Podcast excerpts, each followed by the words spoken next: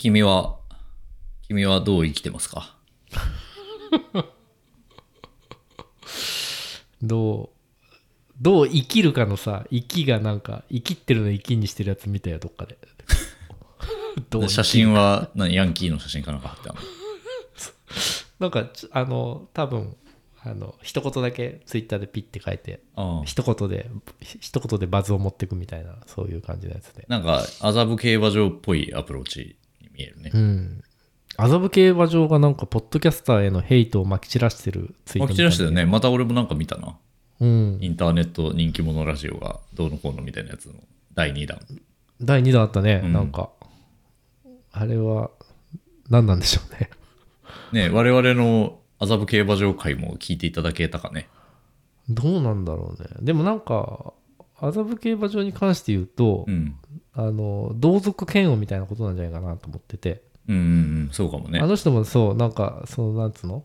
まあ、クリエイターというか、うん。えっ、と、としてはなんかそういう素人のところから出てきた人じゃん。うん。で、割とそのエスタブリッシュメントのなんかものを作るっていう人たちに対して、こう、草の根からでき出てきたっていうところで、なんかう、んポッドキャスターみたいなものも同じようなものだなと思ってて、うんうん。そこに対するなんか同族嫌悪とか、あの、お前らとは違うんだみたいな、そういう、あの、まあ、感性みたいなものがあるのかなと思っていて、うん。なんか、病的だなと思ったね。そうだね。ちょっとツイッターとかも病んでる感じはあるよね。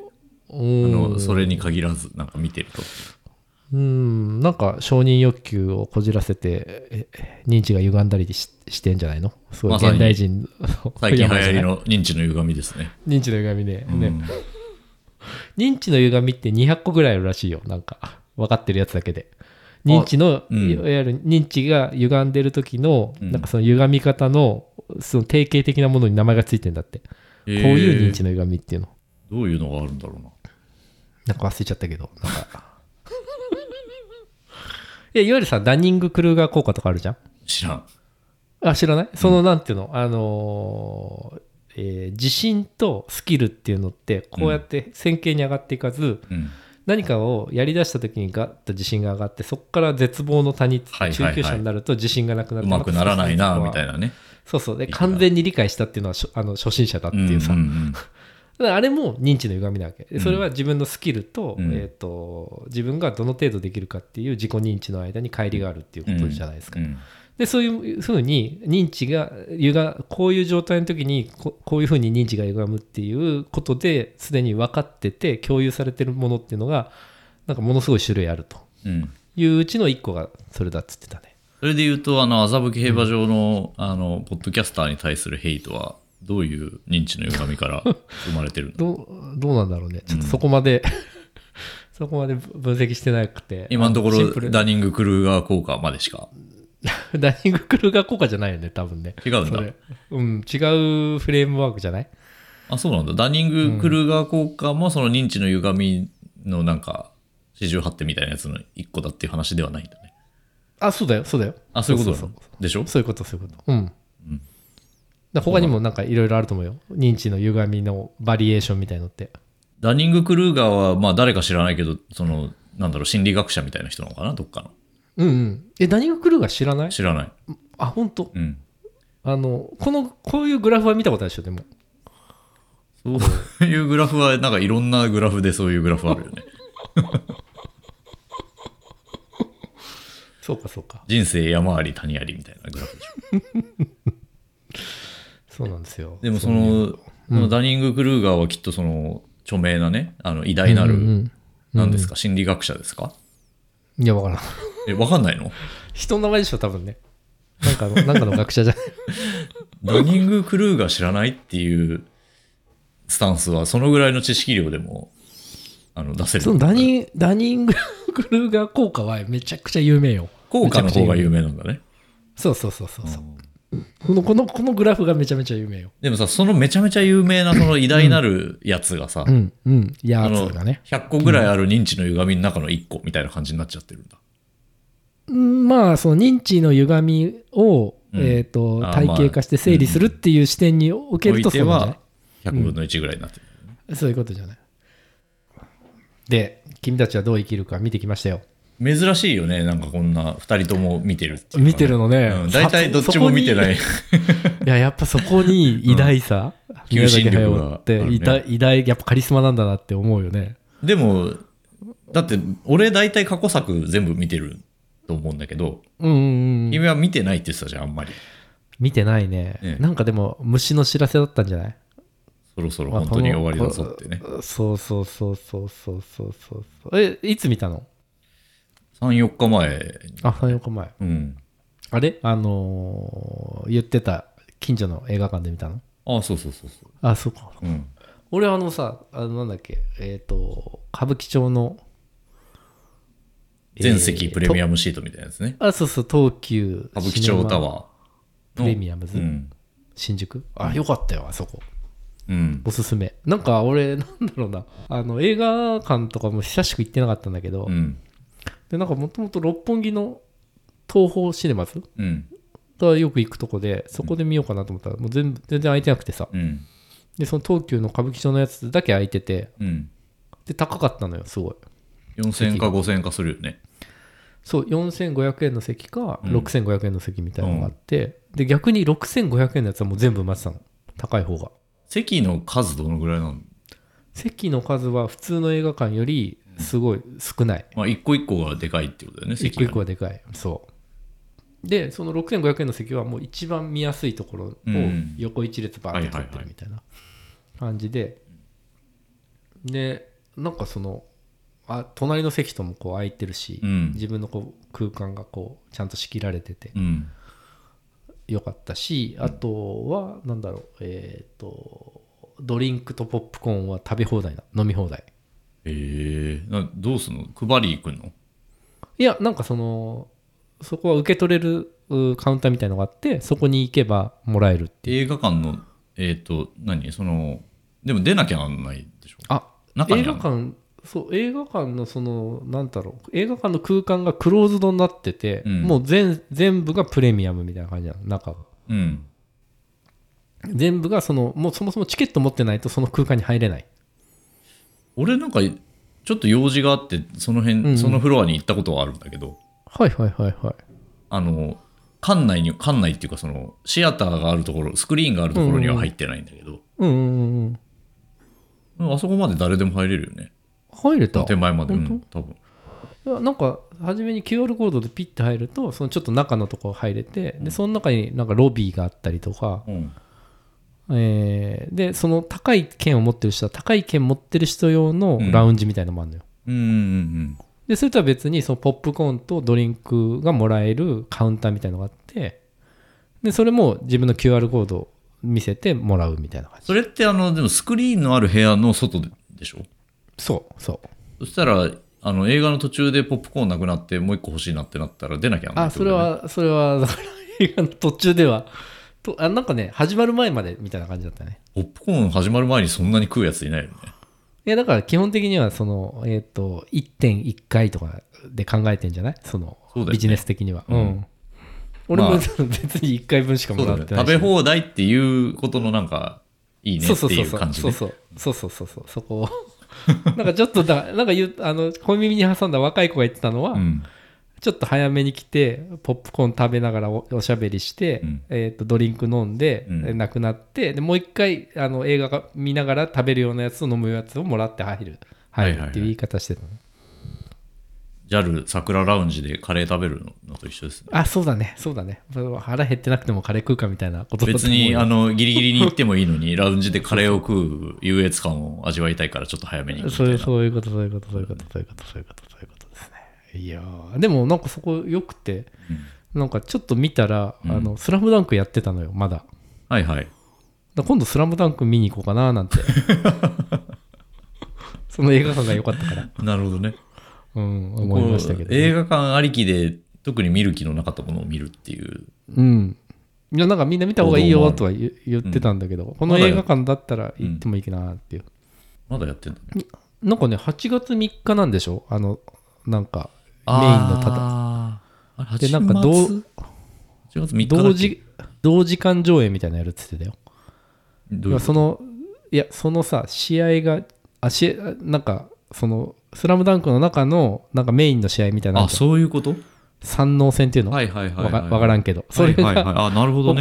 行われた設定がその8月3日とかだったあーとかなんとかっていう話があって、うん。でその8月3日のわかんない11時なのか12時なのかわかんないけど、うんうんうん。その試合が実際に行われたとされている時間にみんなでそれを見ようっていう、え。ー、うん、おもろいね。なんかいろいろあの風切り後もさいろんな企画をどんどん出してるよね、う。うん。ん、素晴らしいと思いますね。そういうちょっと地に足ついたというかねそういう企画いいなと思うよね。そうね。うん。で宮崎駿の最新作。あだこれあれだよ。ネタバレしちゃいけない感じになってんじゃんあれ。そうなのかな？俺、なんかネタバレしないでくださいとは言われてないけど、誰にも。いやいやその時代の雰囲気ですよ。世の中の雰囲気。あの、死者とかはそうだったっていうよね。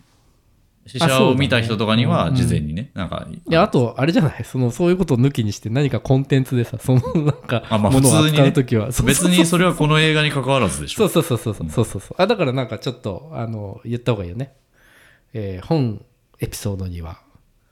ネタバレ。君たちはどう生きるかの重要なネタバレが含まれています。ご視聴にあたってはなんだっけ？なんかそんなようなこと頭に入れた方がいいよね。そんなんある？そんなのが入ってる JR。あ、まあちょっと、この回はネタバレがあるんで、あの、あそうそうそう聞きたくない方は、ここでストップしていただいてとか言ってる時は、まあよくあるよね、いろんなポッドキャストまあまあカジュアルに言うとねそういうのをなんか言った方がいいよねと。ちゃんとあった方がいいよねと。犬はし死なないんですか？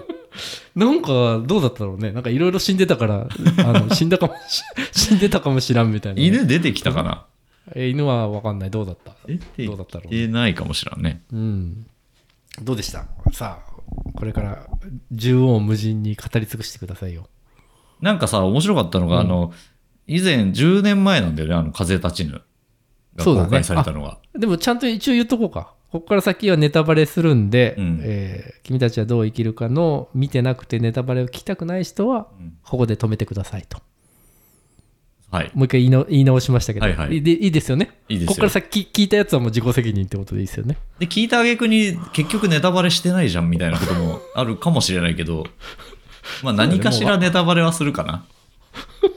話まあいいや。あで風立ちぬは。風立ちぬが10年前ね、ちょうど。うんうんうん。で、引退したじゃない？引退宣言をしたじゃん。ね。宮崎駿さんはね。うんうんうん。まあその前にもしてたらしいんだけど。一応もう、まあ本当に引退なんでって言って、あうんうんうん。の、引退した。と鈴木敏夫さんもうん。公式にそれをなんううんん。認めるみたいな感じだったけども、うん。なんかやっぱり何年か前に新作作ってるみたいな話になって、うんうんで、あれ引退したのではみたいな、あの、うんうん。問いに対して、うん。引退はしていると。うん。で引退している状態で、あの、うん。作っているみたいなことを言ってたね見た見た見た？うんどういうことなんだろうね、それね。引退してんじゃない？気持ち的にはうん。引退って何なんだろうね？引退とは何なんだろうね？そうやなうんっていう、その引退した状態で作られた最新作がそうだね本作ですよね。君たちはどう生きるかどう生きるかと。うんどうでしたかと。いやまあ、そうね。だからその引退した気持ちで作ったっていうのもまあ、わかるなっていうか、なんかね、あの、総集編じゃないけど、いろいろ、あの、過去の宮崎作品に出てきたようなモチーフとかキャラクターとかが散りばめられてる感じはあったね。そうだねなんかこうイメージとか表現がすごいんだけどやっぱそこをこう取りまとめるなんかこうストーリーとかさその骨格みたいなものがもうねゆるゆるになっちゃってんなみたいな感じあってなんか年取ると前頭葉弱くなるって話あったじゃんなんかこう理性とイメージと、うん。で理性がこうそのある種イメージを型に収め込めてストーリーにしたりとかさ、うん。していくのとその自由に広がるイメージみたいなことで言うとその自由に広がるイメージの部分はさもうやっぱりさすがだなっていうさ感じはあるんだけど。うん。でもやっぱでもうん。うん。いや同じようなこと言ってる人ツイッターにもいたけどなんかストーリーちゃんとしてなかった、別に普通に。うーん。むしろそれまあ。俺世界観のなんかこうあのなんて言うんだろう集約のさせ方みたいなところがちょっと甘くなっててやや冗長に感じるかなって思ったような瞬間もあったけど、別にストーリー自体は普通に最初から最後まで、あのあらすじかけるような感じであった気がするけど。そうね。まあそそうね。なんかこうあの設定に矛盾があるとかさもうそういうあの話じゃないぐらいになんかむ、なんかどこからが夢でどこからが現実かとかさ、なんかそういうもうおぼろげだなと思っていろんなこう線引きみたいのが。でもそれトトロとかもそうじゃない？トトロはさなんかあの猫バスっていうのが一つこうきっかけになってるとかさ何か現実社会とこう黄泉の国じゃないけどまあ大体あの異界みたいなものにさこう行って帰ってくるっていうことだと思うんだけど、うん。基本的な物語の構造としては。うん。なんかそうね。もうなんかこう現実社会ももう夢みたいになってんなみたいな感じもあったし。うん。うんままああね基本時代設定はその戦時中っていうことだからね、うんうんうんまあ、いずれにしても昔の話ですっていうところから。からね。でもなんかメタファーみたいのがさすごい多多すぎてさ、うん。なんか塔があるんだけどさ空空から降ってきたんだっけ？あの塔は。あ空から降ってきたんだっけ？うん。みたいな話あって人間が作ったもんじゃないっていう。うん。うん。みたいな話とかね。で最後積み積み木をさなんかあの積み木を積むのをそう,、引き継ごうと思ったらそれはもう断られてみたいな。あれがなんかその13個の積み木っていうのは宮崎駿が今まで13作品作ってきたことと対になってるみたいな話とか、五郎のね息子の話とね。そうそうそうそうそうそう。そうまあでも息子というよりかは広くなんだろうな。宮崎駿のアイデンティティみたいなものを渡す相手がいないんじゃないかみたいなこととかね。うん。うん、なんか色あのやっぱああやって謎解きも含めて作品みたいな感じにな なっちゃうよね。あんだけこうメタファーをいろいろ散りばめながらそれを自分で説明しないっていうことだから。うんそうだね。だからなやっぱりその、なんだろうな。まあそれこそ「千と千尋」とかうんぐらいまでの、うんうん。あのなんて言うんだろう研ぎ澄まされた強さみたいなものはそれ以降なんとなくぼんやりしてきてる感じはするけど、うん逆にそのゴダールの後期の作品とかって同じようにこう同じようにっていうかもっともっと意味わからんっていう中で展開されていくから、なんかそういうこう、なんつうんだろう。あの感覚の赴くままに好きなように組み立てるっていう系の作品の中ではかなりあのストーリーもしっかりしてたし、なるほどね。なんか過去作が好きな人でも楽し,、ま、楽しめるようなものがいっぱいあったし、なるほどね。あのうん。まあ、まだまだ、なんていうか、ちゃんとこう、工業に乗るものを作ってるっていう感じしたけど、もっとわけわかんなくてもよかったなっていう気はする。なるほど、うん。なるほどね、うん。なるほどね、うん。わけわかんない強さみたいな方に振り切ってもよかったんじゃないかみたいな、うん。じゃあまだ引退できないですね宮崎さん。いや、もう本当に、その前頭葉がもう溶けきった状態で作品を作ってほしいなって思うわ。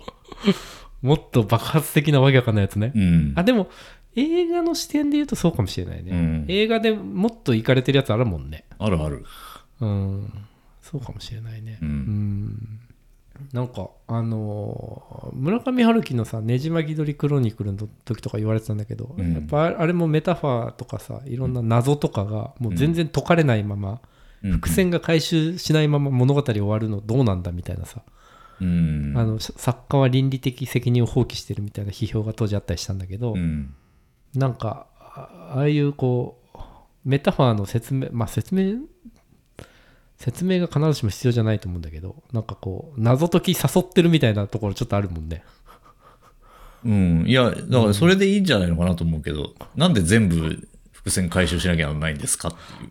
あまあそうね、うんあでもなんかさ俺すごい、の仲のいいねうん友達が、うんあの Facebook でねあの今まで見た映画の中でワーストワンだっつってて、うんうん。わけわからんって書いてあって、はいはいはい。おもろいなと思ってやっぱり、広告業界の人とだと、そういうふうになりやすいところはあるかもね。普段その、なんていうか、辻褄を合わせること意味がわかるものをねうん、ばっかり考えてるからね。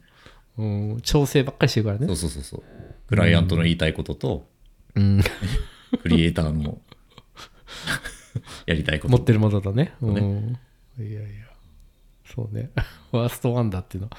いい。俺。ね、あの、ワーストワンの映画あるんだけど、うん。うん。言えないな、ここでは。ええあれ？やっぱりあれか。最近のやつ？いや、結構前のやつ。あ、ほんと？うん、10年以上前じゃないかな。あれか。が作ったやつ？もうよくわかったね。すごくない？これ。すごい。これすごいでしょ。うん。まあ、言ったことあるかもしらんけど。いや、俺聞いたことないけど、うん、多分そういうことじゃないかなと思って。でも本当にね、もう、P 入れないんで。うん、本当に、あの、あの、俺、映画会社とかにいたこともあるぐらいだから、もう本当に、あの、世界のクソ映画をいっぱい見たわけよ。過去にね。え、何？そうそう。ああ。他なんか撮ってたっけ？もうちょっと撮ってたんじゃない？なんか、でも最近 かなんか撮ってたね。え？新作かなんかややったの？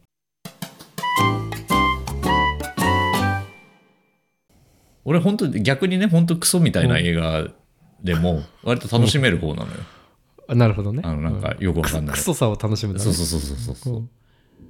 であのまあ映画館に特に見に行った場合は、うんうんうん。あのそんなに別にすごいハマらなかった映画でも、うん。まあ、大体エンドロール全部普通に見てまあ出れないしね、外ね。まあでも出る人とかもいるじゃんエンドロールはいはいはい。エンドロールはね。ううんんまあ別に途中でもなんかトイレ行くふりでもして出りゃいいっていうのもあるんだけど、まあんうん別にそういう気分になることは基本ないんだわ。あんまりあの好みじゃない映画でも。あの、そんなにピンとこなかったものに対しても。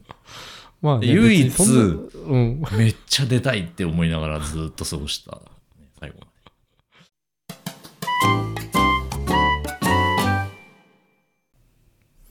それもね、なんかね、多分、シネマイレージかなんかで、はい。ただで見たんだよね、確か。シネマイレージあったね。うんまだあんのかな？わかんないけど。あると思う。うんただで見たにもかかわらず、なんかこう、もったいなかったなっていう。何がもただだったいなかった？ただだったつまんじゃないの？お金お金払ってるとさやっぱそこに何らかの価値を見出そうといういやいや、そこにはそんなに、あの、あれよ。あ本当、うん価値なんかねえといや、なんだったんだろうな。なんか本当に、これオクラだなこの回はいくらかな。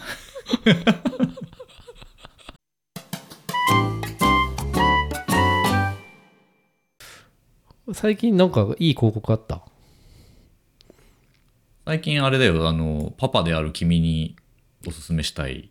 あああれはだから俺は今君が言わなかったその話をしようかなと思ってうん。た暴れる君でしょ？うん。暴れる君のよかったねあれ、うん。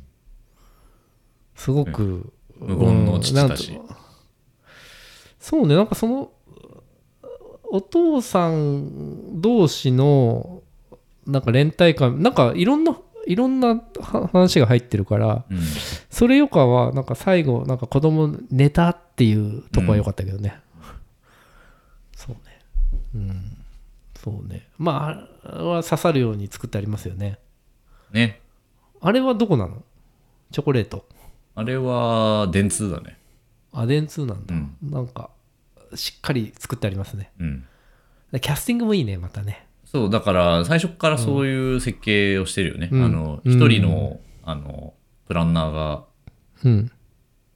書きましたっていうことじゃなくて、うん。あの、うん本当のパパ系の、あの、ネットで漫画描いてる人とか、うんうんうんうんインフルエンサーとか TikTok とかいろんな人に最初から入ってもらって、あそうだよね、うん。そうだよね。で出演でもしてもらって、元ネタもその人たちの中から、あの、出してもらった中から構成したりとかしてるから、うんうんで、うん。告知もそのうん、うん。その人たちを通じてやると。そうだね。なんかそういう風に世の中に出てるんだけど、うん。実際はどうなんだろうなっていうのは。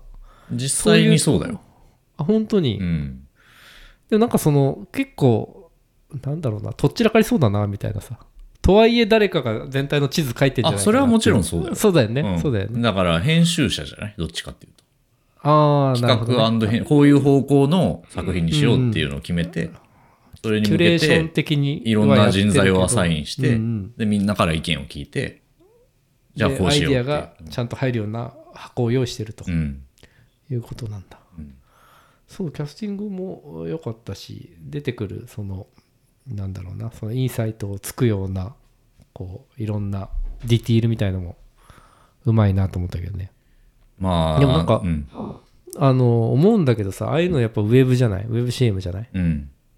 でなんかテレビでやるのはさもう飲んでうまーみたいなのがテレビじゃんうん。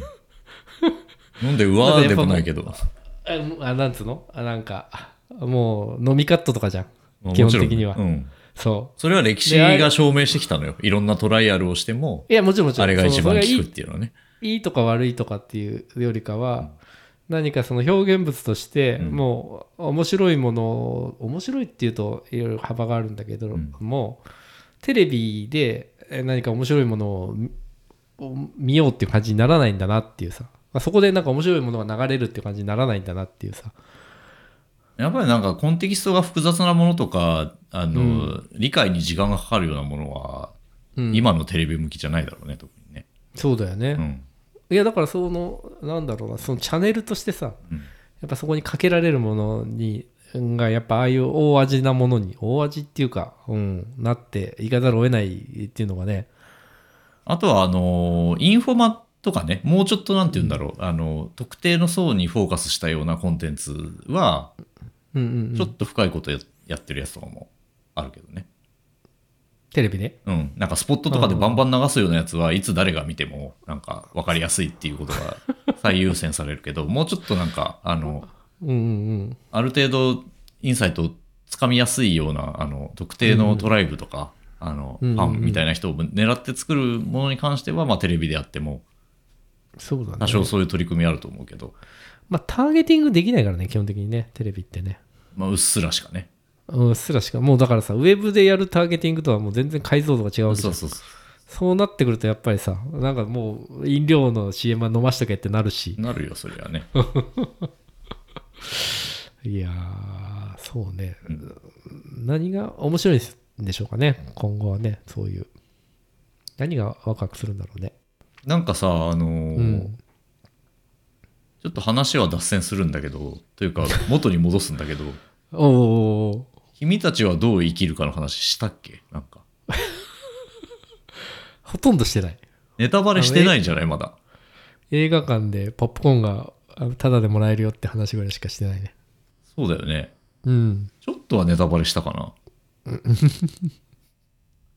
ネタバレをさ、仮に気にして、俺まだ見てないからと思って一回止めた人がさ、うんうんで、やっと見たって言って、あいつらなんて言ってるかなと思って、続きを聞いたら、びっくりするね、これね。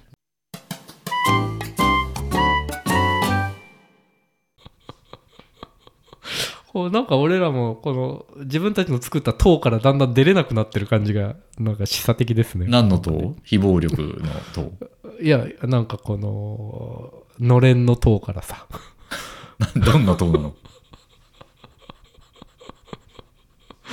いや今までのエピソードがねうん。こう連関連関してそこにイメージの塔ができるわけですよ。うん。うん。っていうね。まあまあその話を置いといて君たちはどう生きるかの感想にそろそろ入っていきましょうかね。どうでしたか？うん。あのーそうね。やっぱなんか俺やっぱりラピュタが好きだからうん。ラピュタとか魔女の宅急便みたいなさあの昔のカチッとしたストーリーあと未来少年コナンも好きだったなああ、うん。見てない。ああいうだからなんかシュールレアリスムっていうのか分かんないけどあのなんだろうな黄泉の国と、うん。あの異界と、うん。おこの現実世界があって、うん。その間があーこう溶けていきながらいろんなメタファーが出てきてみたいなさうん。やつは基本的になんかそんなに好きじゃないっていうかさなんかあの、制作者がこうなんだか成熟していくとさみんなそっち行くじゃない。村上春樹しかり村上春樹もそうなのかな？村上春樹なんてもうまさにそうだと思うよ。あ、まあ、それは別に、あの、後期というよりは、最盛期がそうだったんじゃない？そうじゃないの、ね。最初だけぐらいじゃない？そうだね。あと短編ぐらいだね、うん。でもまあその文学的ってことなのかもしれないね。うん。うん。いや、なんか、普通の A さんが、こんなことをしてこうなりましたみたいなのを見てもしょうがなくない、でもなんかあの文学的っぽいっていうことに若干触傷気味なのかもしれない。ああはいはいどうせまた異界でしょみたいなさ。はいはいはい。どうせこれなんかのメタファーでしょみたいな。はいはいはいっていうさ。はいはい、どうせまた青汁の CM でしょみたいな。のはいいの？いや青汁の別に CM 青汁のあのドキュメンタリータッチの CM あるじゃん。どんなんどんなん？なんか、あの、ドキュメンタリーが始まって、番組がね。うんうんうん。で、なんか、夫婦で長年中華料理屋さんを切り盛りしてきたうんうん。おじいちゃんおばあちゃんがいて、うんうん。で、ある日おじいちゃんが倒れてしまったと。うん。う んあなんかはいはい。今俺そんな話してたっけ？いや、だからそういう予定調和的なあ方がいい別によいいって話。よ予定調和じゃなくて、うん。なんだろうな、うん、まあなんかよく見るじゃん。もうあのそれこそなんかね日本の神話みたいのもさうん。あの黄泉の国行って帰ってくるみたいなのさもうす物語の基本的な類型みたいのがそういう感じじゃないですか。おしなべて。おー。そう？でもなんかあのうんメタファーがああやって出ていっぱい出てくるみたいのもでもラピュタとかだってなんか、うんある日お姫様が現れて一緒に冒険して敵を倒してうん。元の世界に戻ってくるって話って言ってしまえば別にそういう話じゃない、そうね、うん、でもなんかあのペリカンとか出てくるじゃん？君たちはどう生きるか、うん。あだから鳥がいっぱい出てアオきたじゃん。サギね、うん、そう青まずアオサギに導かれて異界に行くじゃペリカンも出てきたね。うん。でペリカンがその、えー、わらわらだっけ？わらわらあの丸いやつね。白そうそうそう。わらわらをペリカンが食うみたいのもさ、うん。であれも誰かがなんかペリカンっていうのは性欲のメタファーでわらわらっていうのがえー精子のメタファー。うん。でそれがこう螺旋状を描いてるっていうのはあれは DNA を表現してるんだみたいなさうん。話とかしてたりとかさ、うんうん。まあまあ当たらずしも遠からずみたいなとこなのかなとかって思ったりとか、でインコインコも出てくるじゃん。赤星インコが、うんいっぱい出てくるねそうそうそう。で赤星インコはペリカンと違ってもう少しソーシャライズされてる。うん。社会化されてるって話で、うん。こう王様がいてで割とこうなんだろうな。こうそこに文明みたいのが築かれてるんだけど赤星インコはこう名誉欲とか人間のその社会に、えー社会の中での人間のもう少し単純に性欲とか、えー睡眠欲とか食欲みたいなところじゃなくて、うん。もう一個マズロー的に言うと上の段階の欲望っていうものを、えーメタファーとして表してるのがあの赤星インコじゃないかみたいなうん。話があって、うん。で今回鳥っていうのは、まあ、どういうこうあの鳥がいっぱい出てきてる。でその鳥ごとにいろんなメタファーが込められているみたいな話とかさ、うん。あったりするんだけどうんそうっすかみたいな感じであのー もののけ姫もさうん。あれもののけ姫は好きなんだっけ？いやだから俺はラピュタ。あらもののけ姫はそうでもないのか。もののけ姫もよくわかんない。あの見てないちゃんと。なるほどね。うん。だからあの本当に魔女の宅急便までなんですよ。トトロラピュタうん。魔女の宅急便うんまでなんですよね、なんで私が今回見に行ったんだろうねいやだからもうちょっと呼ばれたんじゃない？絶対別に好きじゃなさそうじゃんそれで行くと。うん呼ばれたんじゃない？早尾にね呼ばれて結局なんか何が良かったんだかわからんないみたいな感じになったでしょいやいやあのわかるよ。あわかる。あのポニョも見てんだよね俺。うん。ポニョもさなんていうかな。そのなんつうのかな。そう構成っていうよりかはさ表現力みたいなものがどんどん走ってって、うん。イメージとかメタファーみたいなものがどんどんどんどん膨らんでってそっちがこの物語自体を押し流してってさ何かこうそういう理屈で作られた構成されたストーリーじゃなくて、うん。こうイメージの渦みたいなものだけがこう前景化してってそうかね。なんかこうめち作品になるみたいな。ゃんとシナリオはあるけどね。そうなのかな、うんでもさラピュタに比べたらないでしょ？おー。だから物語物語っていうかストーリーで、うん。そのなんだろうななんつうのそういうのストーリー的な快感？うん。あカタルシスだ。あカタルシスね。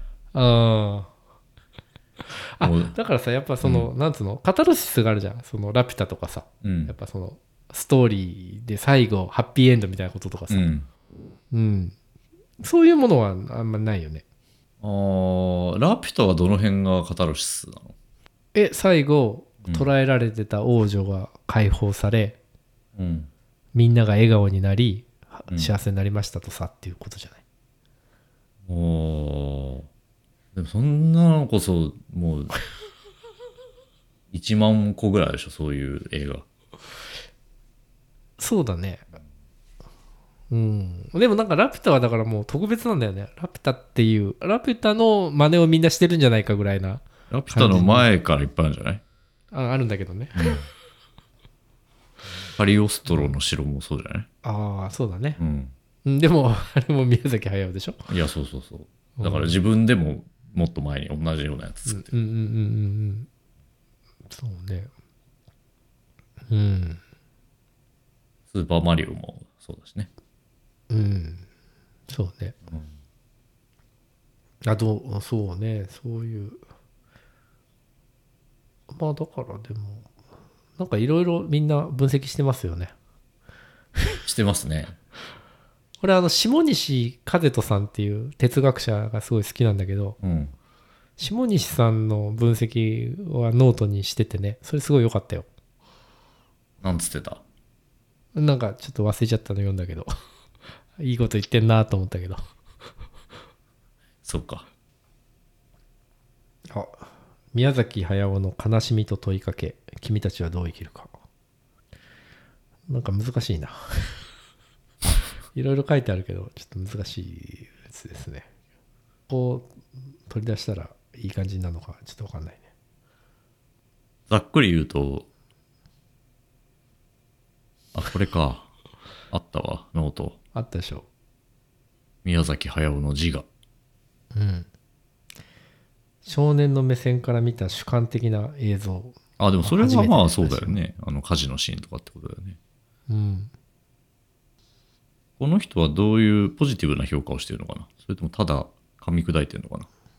この文章。いやポジあのそれで言うとポジティブなんじゃない？その作品として意味があるかどうかっていうことで言うと意味があるっていう風な、その作品が存在する意味があるっていう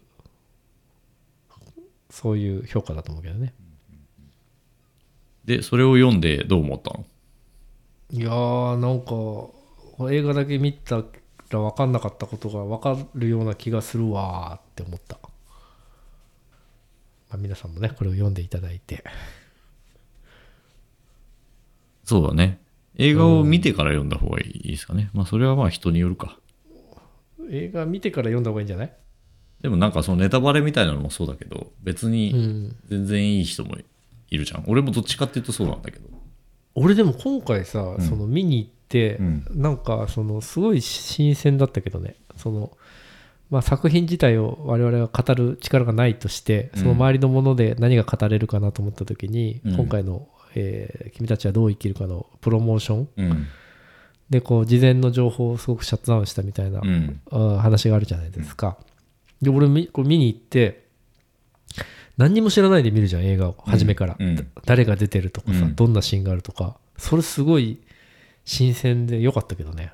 なんかその、見る前も、見た後もそうかもしれないけど、うん。その、人が何て言ってるのかとか、うんうん。どう解釈してるのかとか、うんうん。その自分の知らないこの作品のここがこんな風に転用されててみたいな情報とか、うん。そういうのを、あの、合わせてしまうことで、うんうん。あの、自分の感想があんまり逆に言えなくなるっていうか、うんうんうんあの、こういう解釈が正しいのかなとか、あの人がこう言ってたのかな、みたいなもんまみれてしまうと、うんうん。だから自分が本当にゼロベースでどう感じたのかみたいなことは自分でも分かんなくなっていくみたいな話があるじゃないですか。それ見た後の話ね。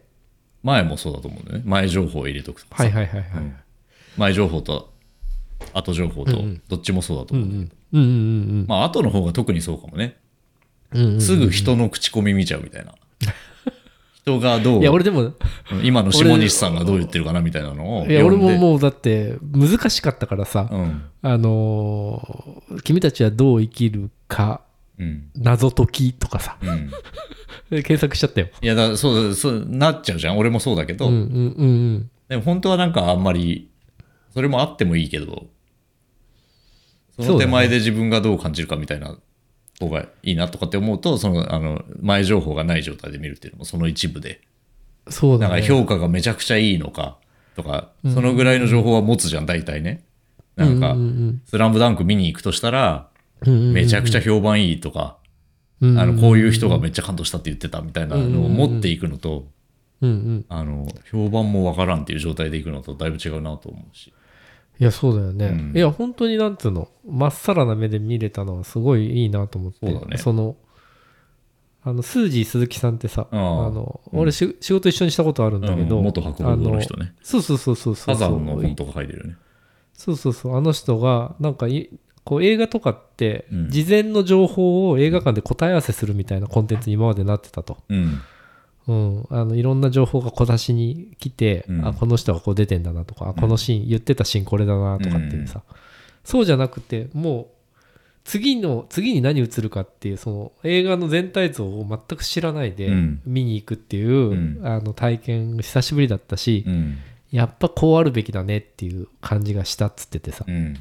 うん。いや本当そういうのってすごいよね。そう。でも今ね、うんあんなことができるのは宮崎駿と マーベルとかそのぐらいじゃない？その何も情報ないのにそれなりの数の人が見に行くっていう。いやそうだね、うんなんかそのでもその思うんだけどこう映画の倍速視聴みたいな話とかもあったじゃん？うん。みたいなさなんかこう全部がこう情報みたいになっちゃってさ、うん。でもなんかその何にも知らないで倍速でもなくて一つの映画を見るってその体験なわけじゃんうん。情報じゃなくて情報の摂取じゃなくて一つのこう映像体験みたいなさうん。その体験っていうレベルで何かをこう経験するのってむずむずどんどん難しくなっててなんかこう情報っていうレイヤーに落とされちゃって、うん。しかもそれが切り刻まれて入ってくるとか、うん。倍速で入ってくるとかなんかこうそういう流れってあるなと思っててだからすごいこういい映画館で見たっていうのもそうだったけど、うん。なんかあの久しぶりに映画をちゃんと見てそれが良かったなっていうのはあるね。そうね。情報摂取じゃなくてね。映画館で映画を体験として見たっていう。う、ん。ちょっと面白かったなと思ってね。うん。駿ね。早尾さんね、うん。でもなんか思うんだけどさあのなんかさえっ、と思わせぶりなメタファーが多いなと思ってさ、うんあの無限回廊みたいになってさどこの扉に入るとどの時代に戻るみたいなのあったじゃんうん。で312番の扉から、うん。あの主人公が帰るみたいな話あってさ、うん。312っていう数字は何なんだろうなってすごい気になったわけ、うん。どっから持ってきてんのかなとかさ、うんどっかから持ってきてるのかな？いや何か意味があると思うよ。そこにい書いてあるっていうことはうん。意味なくそんな番号にしないと思うんで何何かしら意味があると思うしその積み木13個の積み木みたいなのもさその13っていう数にも意味があるだろうし、っうん。て思うとさなんかもうなんかあれだなと思ってね。なんかむずがゆいというかもどかしいというかね。すべてを知りたいのかな。いやなんか知りたいでしょって感じで置いてあるからさそうかな。たまたまなんか番号ついてた方がいいから312にしただけかもしれない。別に311、311だと意味が出てくるな。313でもよかったかもしれない。でもさ312に意味がなかったらがっかりするよねそれも逆にねえ別にしないよ。いやいや俺はちょっとなんか意味ないのみたいな財津和夫が好きだからさ財津312で財津にしたとかそのぐらいのことかもしれないよ。いやそれだったらさ財津和夫が好きだって意味があるじゃん。あるね。うん、あるしそのなんだろう、えー、と作品を作るってことはさなんかアニメの中には勝手に書かれたものは一個もないわけじゃん、うん。何誰かが意図を持ってそこにその線を引いてるわけじゃない、うん。うん、まあでもその線一個、ううん。ん何でもいいでしょ。だからに、そのスタッフのさ意味があってほ、しいなって、うん、一スタッフの息子の誕生日とかかもしれないしさ、うん。うん。うん。うん。なんかかもしれないけど、別にうん。そんな深い意味はあるのかないのかわかんないけど、うん。どっちでもいいかおっとっと。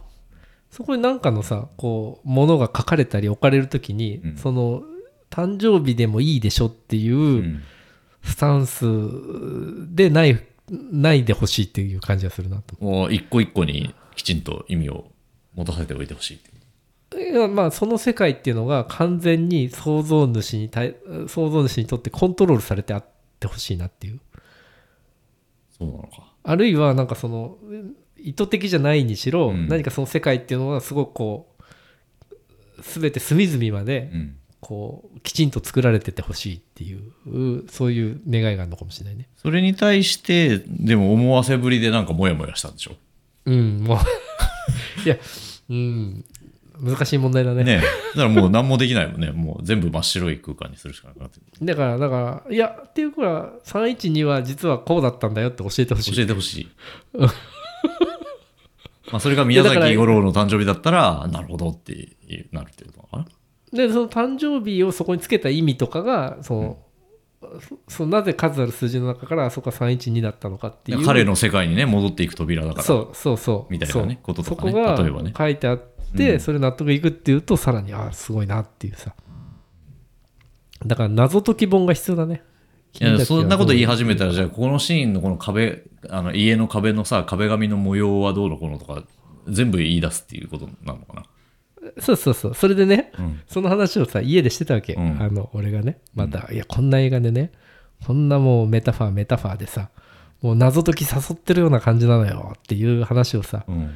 家で奥さんにしたら、うんいやさすがだなと思ったんやけどうん。あどうせ岡田敏夫がそのうち動画出すでしょっつってて 岡田敏夫がなんかもう腕ぶん回しながら動画さ出すよとうん。俺でもその岡田敏夫の動画に興味ないな。でもさ岡田敏夫そういうのすごい好きじゃん知ってる、うん、うん、知ってる知ってうる。ん、うん、あのなんだっけあのチャゲアスの PV になったさ、うん。オンヨアマークか、オンヨアマークのなんか動画があるんだけど、あるね。それをめっちゃ細かいところそうそうそう、めっちゃ細かいところまで分析してる動画とかあってさ、うん。もういかにもなんていうの？そのあのそういうのの本当に謎解き本みたいなさ謎解き動画みたいな感じでさ出てんだけどいやその俺のねそういうものに対してうちの奥さんが「いやもうどうせ岡田敏夫が出すからそれまで待ってたら?」みたいな いう返しがさすがだなと思ってねだからめんどくさいこと言い出した時の黙らせ方をよくわかってるっていうことかもしれないね。いやいやあの俺がそういうふうにこうちょっとモヤモヤした気持ち抱いた時ああそっかおどうせ岡田敏夫がやるからいいかだから、その時は、だから、まあ、そっかっつって静かになるわけでしょ。静かにさせ方を体得してるでしょ、奥さんは。いやまあすあのよく分かってらっしゃるなっていそうだね。うんうん、思いました、ね。いい奥さんだね。そうだね。僕あ、そっか。別に俺がなんか必死こいてやらなくても岡田そう敏夫がやるんだ、これは。で、岡田敏夫を見れば君は満足するっていうことだ、ね。そうそうそう。あ、そういうことだったのか。さすがだっつってね。そうそう。でも、それなんかさ、たけてる人はやった方がいいじゃん。俺らがなんか他に情報もない中でさ、うんそう312って何だったんだろうなとかっていうよりかはさ、そうだもね。うい情報に普段からそうね、うんいろんな情報を集めてる人にさ、あ、ほんと312、もう宮崎駿で312って言ったらもうこれかこれしかないんですよとかってさ、うん。多分あるわけじゃん、そううん。いううの。ん。ね。でもさ、そういうものがないと楽しめない映画ってどうなんだろうねっていうさ、いうのも一方であるよね。そういうものラピュタなんてがなくても楽しめない人がいるだけでしょ。ラピュタもよく見たらどっかに数字とかあったんじゃないの？うーん、ラピュタはでも面白いじゃん、ラピュタは。だからその、なんだろうね、その、格論、その細かいところのが気になるかならないかっていう話の違いがあるってことなのかな。あの、あんまり面白くないから、その、細かいところに何か意味を見出して、うん、あの、ああ、そういそうことならって納得面したい。っ白くないのかもしれない。ていうことかもしれないね。シンプルに。うん。シンプルに面白くないから、なんかいろいろ謎解きっぽいとこ見つけて、うん。あこん実はこんな深い意図で作られてるんだみたいなことで、うん。なんとか心理的な帳尻を合わせようとしてるのかなみたいなとこあるねかもしれないね。宮崎五郎の誕生日は1月21日だったから312じゃない。俺でもあのね、宮崎五郎じゃないと思うんだよね、あの主人公は。ああ、うん。宮崎五郎でもあるって感じかなって思ったけど。そうね。うん、どうなんだろうね。宮崎五郎でもある。そう言っちゃったら、でもあるって言った方が多分広い 広いから。いや、ではないかもしれない。正しそうだね。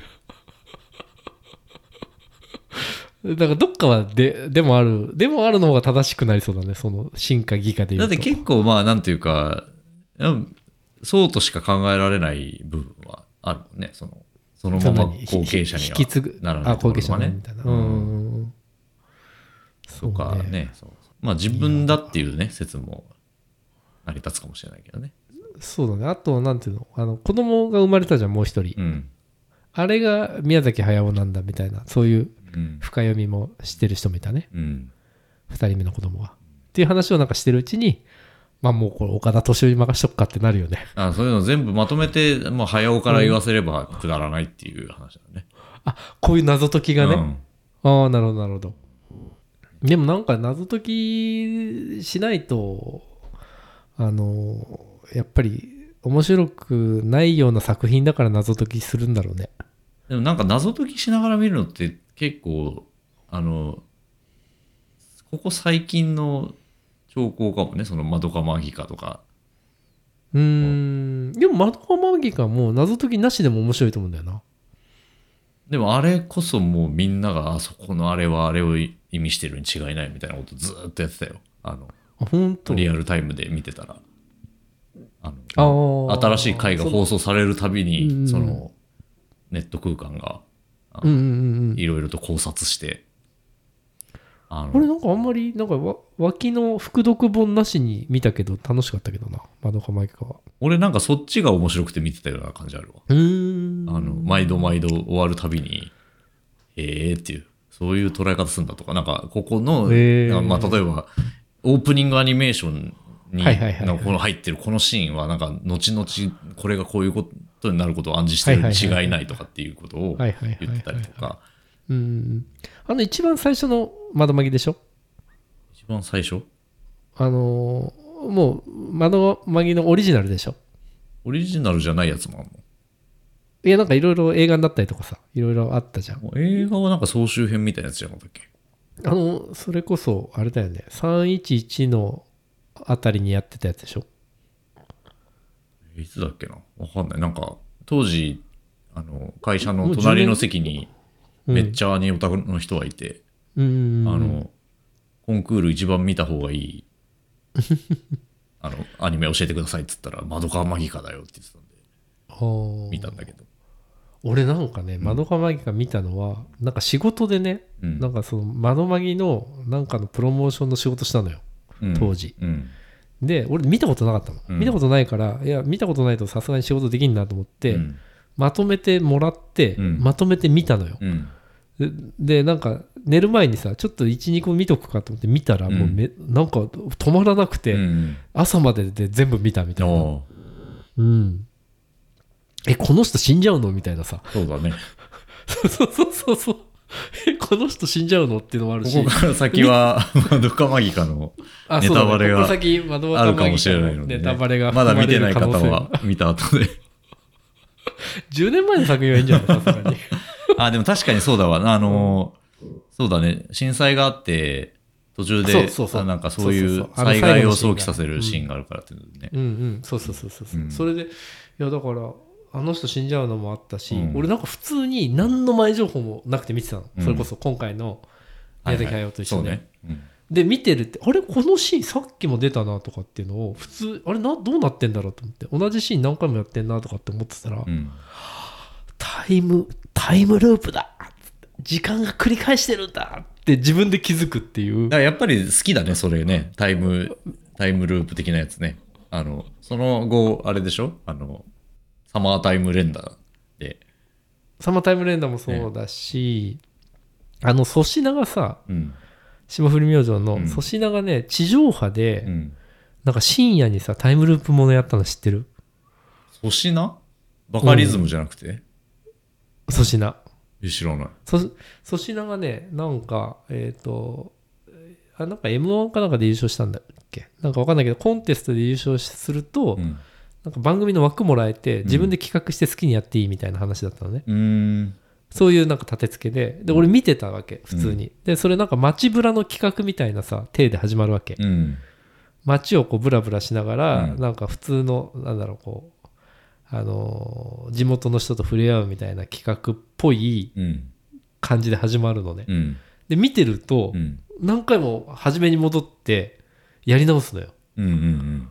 であのあでここさっきも通ったなとかうん。うん。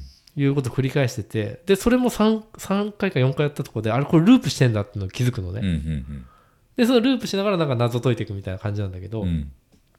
それがなんかその地上波でその全然違うそのループもんみたいな感じじゃなくて始まって、うん。でいきなりやってるからすごいびっくりしてでツイッター見たらみんなやっぱ粗品やるなみたいな感じになってて出てきたわ検索したら。なんて 検索した？いや、粗品タイムループで。すごいよね。ちなみにあの、タイムループとさ、タイムリープがねねどっちなんだって、どね、う違うの？ループは回るっていう意味でリープは飛ぶんじゃないの？ということは？なんかリリのタイムリープの方がちょっとかっこいいなみたいな感じなんじゃないの？じゃあみんなリープ使った方がいいよね。かっこいいんだじゃあ俺らもリープで統一今後ねの連絡 タイムリープって T シャツ作ろうかタイムリープ T とタイムループ T 作ろうか。何でも T シャツにしてしてきますそうだね。やっぱ原価がかからないっていうのは素晴らしいよね。全部 T シャツにしてきますっていうね回同じシーンが繰り返されるんだ、うん。いやいやいやタイムループは同じ時間軸を何回も繰り返すこと。タイムリープは意図的に、意図的にはカッコがついてる。カッコ意図的に時間を飛び越えること。飛び越える。なんかそれで言うと名作で「夏への扉」ってね SF がありますけどあれが知ってる？知らない夏への扉ってもうなんかすごい古いあの SF の小説だけどなんか日本でめっちゃ人気なんだって夏への扉って日本の文学じゃないんだ。日本海外の作品なんだけどあやっぱ日本人が特別にやっぱり好きみたいよタイムリープ。映画化もされてるね。山崎賢人主演で。最近じゃない？うんうんうん。あ本当、うん。あの普通に面白いですよ。あのなんか高校生とかが夏休みとかに読んだらいいんじゃないのっていう感じの。もうあの古典ですね。ロバート・ A・ ハインライン。うん古典中の古典ですね。いいっすね。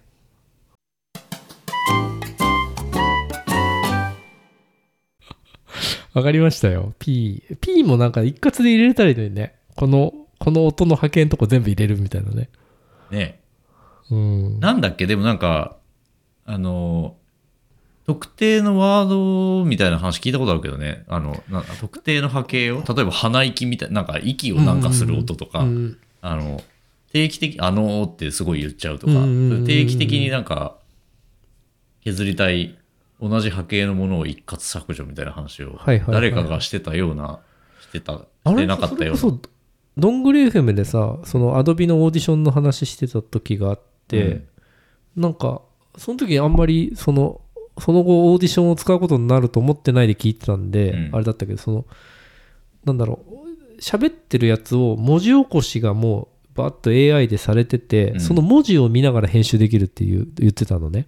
それめっちゃいいなと思ってさ。うん。なんか音の編集のすごいこう難しいとこってさ聞くまで分かんないっていうのが難しいうんそうだね。そう。で聞きながらどの秒数に何があるかっていうのを頭の中で作ってそこを編集していくってことになるじゃん。うん。それがなんかその文字で出て視覚的にも見えるってすごいすごいなと思って。だいぶもしそんな効率よくなりそうだね。だいぶ効率よくなるよね、うんちょっとオーディションもうちょっと触ってみますけど そんな機能ないよっていうねアドビの方がいらっしゃったらないよって言ってハッシュタグのれんラジオで教えてください。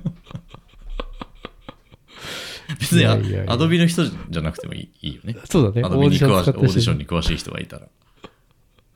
そうだね。でもオーディションまだね、使ってないから、この後オーディション使ってよかったよっていう話をしたいですよね。いやもちろんですよ、サしてポーテッドもらってんだよ。バイなんで。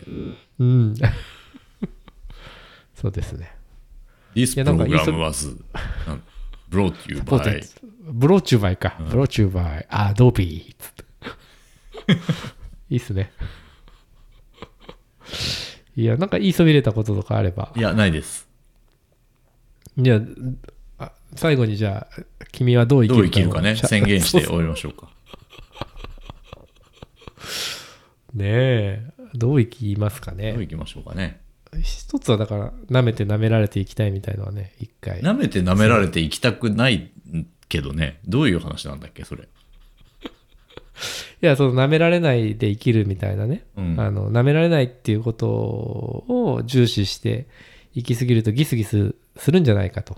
うん。ね、で社会の中でこうまあ、えー人に甘えるみたいなさある種ことだと思うんだよね、うん。うん甘えるっていうのもなんかこうすごい良くないこととずっとされてきたけれども、うんあのコミュニケーションの一形態なんじゃないかっていう、うん。で人々は甘え甘え甘えたり甘えられたりしながら生きていくっていうねそういうこう形態の、まあ、コミュニティのありようとかえー社会のありようみたいなものもあるんじゃないかっていうそういった何か提案みたいなもんだったというふうに記憶しているけどね。インドではさ、その、うん。あ、まあ日本では子供を育てるときにさ、うんうんうん。人の迷惑になるからそんなことしちゃダメとうん言うと。うんうんうん。でインドでは、うんうん。あなたは人に迷惑かけてるんだから、人に迷惑をかけられても寛容であれっていう、教え方をすると、うんうんうん。みたいな言い方ありますね。あの最近それでさあの東大の大学院の、法科大学院かな、うん。だったと思うんだけどそのブログでちょっとバズってたのがあって、うん。それ見た？見てない。まああのちょっとプチバズしてたんだけど、うん。なんかその社会の規範となる道徳律っていうものがその社会の性格を決めるみたいな話があって、うん。で日本ですごく内面化されてる道徳律は他人に迷惑をかけちゃいけないっていうことなんだと。うんで他人に迷惑をかけちゃいけないってことなんだけどそれってあの普遍的なものじゃなくて他の社会では違う道徳律を採用してたりしてなんかその例で出てたのはうん困ってる人を助けなさいっていう道徳律を一番こうベーシックなところに置いてる社会もあるという話があってね。うんであのその他人に迷惑をかけてはいけないっていうのってまあ自分が持つ分にはいいんだけど、うん。それがこうどんどん内面化されていくと他人に迷惑かけてるやつはうん。攻撃してもいいんだとかうんうんうん。そうだね。いう他人に迷惑かけてる人は非難されても仕方ないとか、そういうふうにえっ、とどんどんそれが内面化していくと、うん。でそれはあの人々を孤立させていったりとか、うんあのギスギスしたものになるんじゃないかみたいなことをあの言ってるブログがあって、うん。ですごいまあなんだろうな。みんなぼんやり思ってることなんだけど、うん。それがすごくこうねあのコンパクトに言語化されてて、うん。あのそれ良かったよっていうのとちょっとバズっててうん。あそうだよねっていうふうに思わされるものがあったねと。で最近なんかさそのいろいろあのスープストックのさ離乳食の話とかさ、うん。映画館で席譲る譲らないみたいな話とかさ、うんでなんかやっぱ人に迷惑かけんなみたいなこう要請がやっぱ日本社会って強いなみたいなね。まあ昔からそうだよね。うーん。そうだね。でもやっぱりそういうこう道徳的規範の持つネガティブな面みたいなものがね、あちゃんと言語化されるとさうん。こうまたあそうだよねって思う人も増えて、そうやってちょっとずつ世の中って変わっていくのかもしれませんねということを思いましたと。そうだね。はい何の話してたっけねこれ。ね舐めて舐められて。ああそうだね。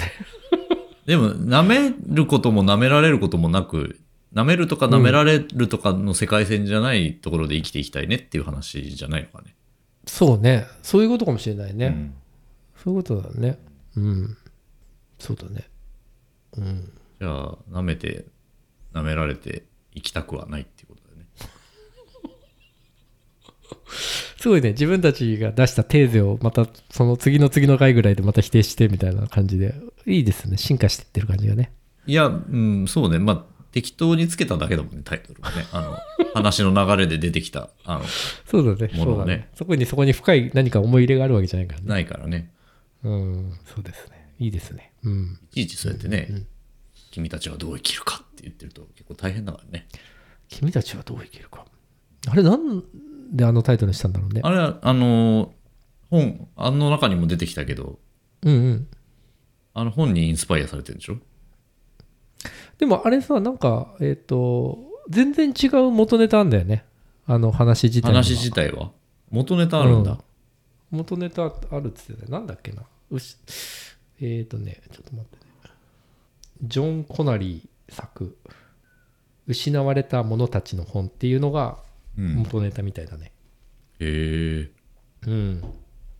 なんかそのその視点で分析してる人もいて面白くて、うん。あの結構宮崎駿って元ネタある作品をやることが多いというか、うん。そういう意味じゃなんだろう渋谷系的アティテュードなのかもしれないけど何かあのインスパイアされた元のしっかりした小説なり本なりっていう骨格があるストーリーがあって、うんそこから肝骨脱退して自分なりに作っていくって時なんだけど、うん。あの魔女の宅急便の時の話も引き合いに出しながらその批評はこう論を展開してたんだけど、うん。宮崎駿はもう変えちゃうんだって勝手にあの、はいはい。元の原作を、うん。勝手に変えちゃって、うんで原作ではこういうストーリーになってたんだけど本来こうあるべきだったみたいの風に変えちゃうから、うんうん。その原作者に対してはすごく、まあ、ある種し失礼というか、そうだね。原作としては扱ってないってことだよね。まあ、この今のもので言うとどうなんだろうね、うん。どこまでいいんだろうねそれこそ。そのその魔女の宅急便とかだとさもう完全に名前まで一緒だからそれはもう原作とアニメってことだと思うんだけど、うん。なんかそのインスパイアを受けたみたいなレベルだったらいいのかもしれないけど、うん。なんかその元のストーリーがあって本当はここはなんかハッピーエンドっぽくなってるけどここでこの人が救われるのは実は間違ってんじゃないかとかさ。うん。何かその原作とかうん。元になるストーリーとかうん。創作物に対してなんか異議を唱えてそこを勝手に改変しちゃうっていう癖が彼にはずっとあるんだみたいなさ、そういう批評で。でそれで困るのは、えー、とできたものが面白いからおうその元が間違ってて宮崎駿が作った世界観の方が正しいじゃないけど、うんうんうん。そうあるべきなんじゃないかっていうふうにみんなに思わせる力があるっていうのがずっとあって、それはどうなんだっていう批評もあってそれも面白かったよ、どうなんだっていうのは？でもなんかその今あれだね。そうそこまで言ったらその批評のありかをこれですよって言った方がいいよねうん。なんかいろいろん読んだから分からんな。だからそうやってね人の意見を。紹介してね。ねあの人の意見に左右されずに生きていった方がいいかもしれないよ、そうだね。でもなんかまああのいっぱい見ることによってふ視線がフラットになるみたいなのあるよね。1個か2個しか見ないとなんかそこにすごい影響されちゃうけど。うん。いっぱい意見を見聞くとはそういう意見もあるんだっていうことで。いや出てこないですね。諦めよなんかさそんなこと言ってた人がいましたよという話です。ねう、うん、あじゃあ一回切ってきますかね。切りますかね。あでもタイトルだけ決めてくんない？タイトルだけこれ長いよっていうさこれ最後に言うのよく聞くよ俺。これまたよくよく聞くね。長いよこれって。ジングルしようかな。長いよこれって。こっそりジングルとかも作ってもいいかもななんか。こっそりなの？ききそう聞いてびっくりしない？いきなりなんか自分の声でジングル作られてたら。もうびっくりっていうか作ったんだなって思う暇かなみたいな、ね、そうだね。時間があるんだな。あんたあったんだなっていうね。あとなんか前向きに取り組んでいて素晴らしいな。いやいやどうですか？あのタイトルを。どうだろうね。君たちは「俺たちはこう生きた。ちょっと思い浮かばないな。疲れてきたななんか。長すぎ疲れてきた。うん。ああダメダメ。長ければ長い方が聞いてくれるから。そうだよね。うんもう俺ももう編集どうせ大変だと思ってやけになってるから大丈夫。P もいっぱい入れなきゃならないし。ね。いやこれどうするよ。まあ P を入れるかうまいことその辺の言及だけこうカットしていってもらえればいいと思うよ、うん。全然。そう。ってとこだけね。そうそうそう。そうサクサクっと。うん。ぽいだっけ？多いだね。なんかの悪口もうちょっと聞きたかったけどね。悪口は別にないのよ。あのうんうんうん。なんか良さが分からなかったっていうだけで。悪かったかどうかは分かんない。別にあの映画すごい好きな人もいると思うし。